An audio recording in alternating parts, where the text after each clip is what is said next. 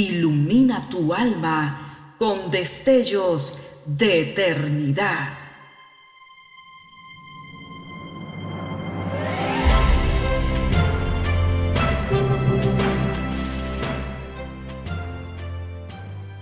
Estás por escuchar una entrega más de Gemas para el Alma 2023.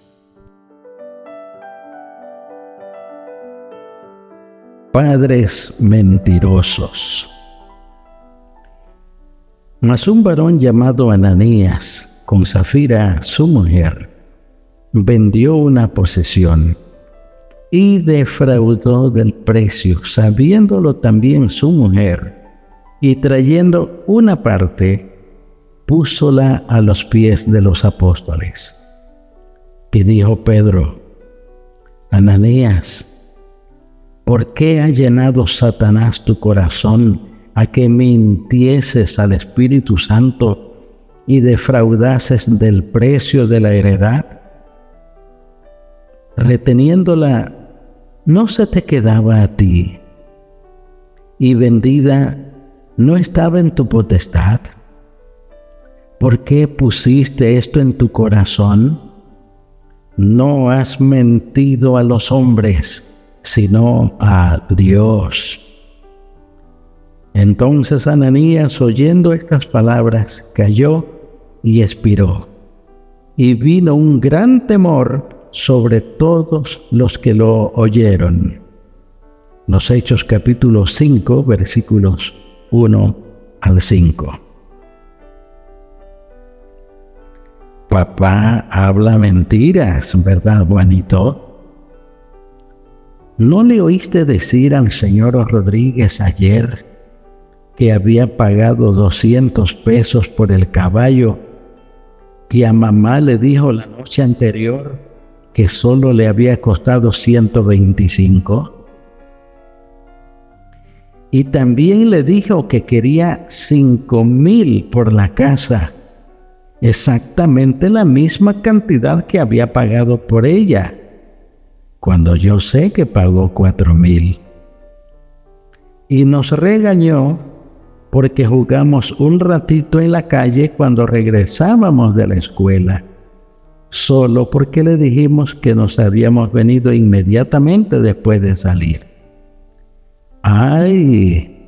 Y qué seria se veía su cara cuando nos dijo que no quería a muchachos mentirosos. Yo deseaba preguntarle por qué le había dicho al señor Méndez esta mañana que era su fiel amigo y que haría todo cuanto pudiera por él. Pero después que se había ido, le dijo a mamá que aborrecía a ese hombre y que no haría nada por él ni para salvarle la vida si fuera necesario. Y cuando mamá lo reconvenía suavemente dijo, tú sabes que esto es pura política el señor Méndez es hombre de influencia. Los padres deben decir siempre la verdad.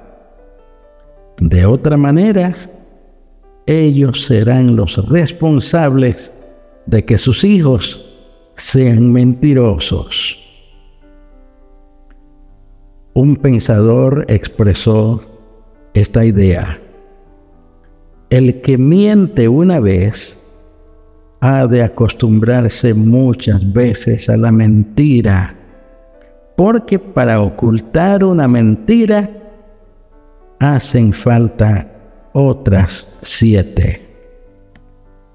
Y en el Apocalipsis capítulo 21, versículo 8, leemos pero los cobardes, los incrédulos, los abominables, los asesinos, los que cometen inmoralidades sexuales, los que practican artes mágicas, los idólatras y todos los mentirosos recibirán como herencia el lago de fuego y azufre Esta es la segunda muerte.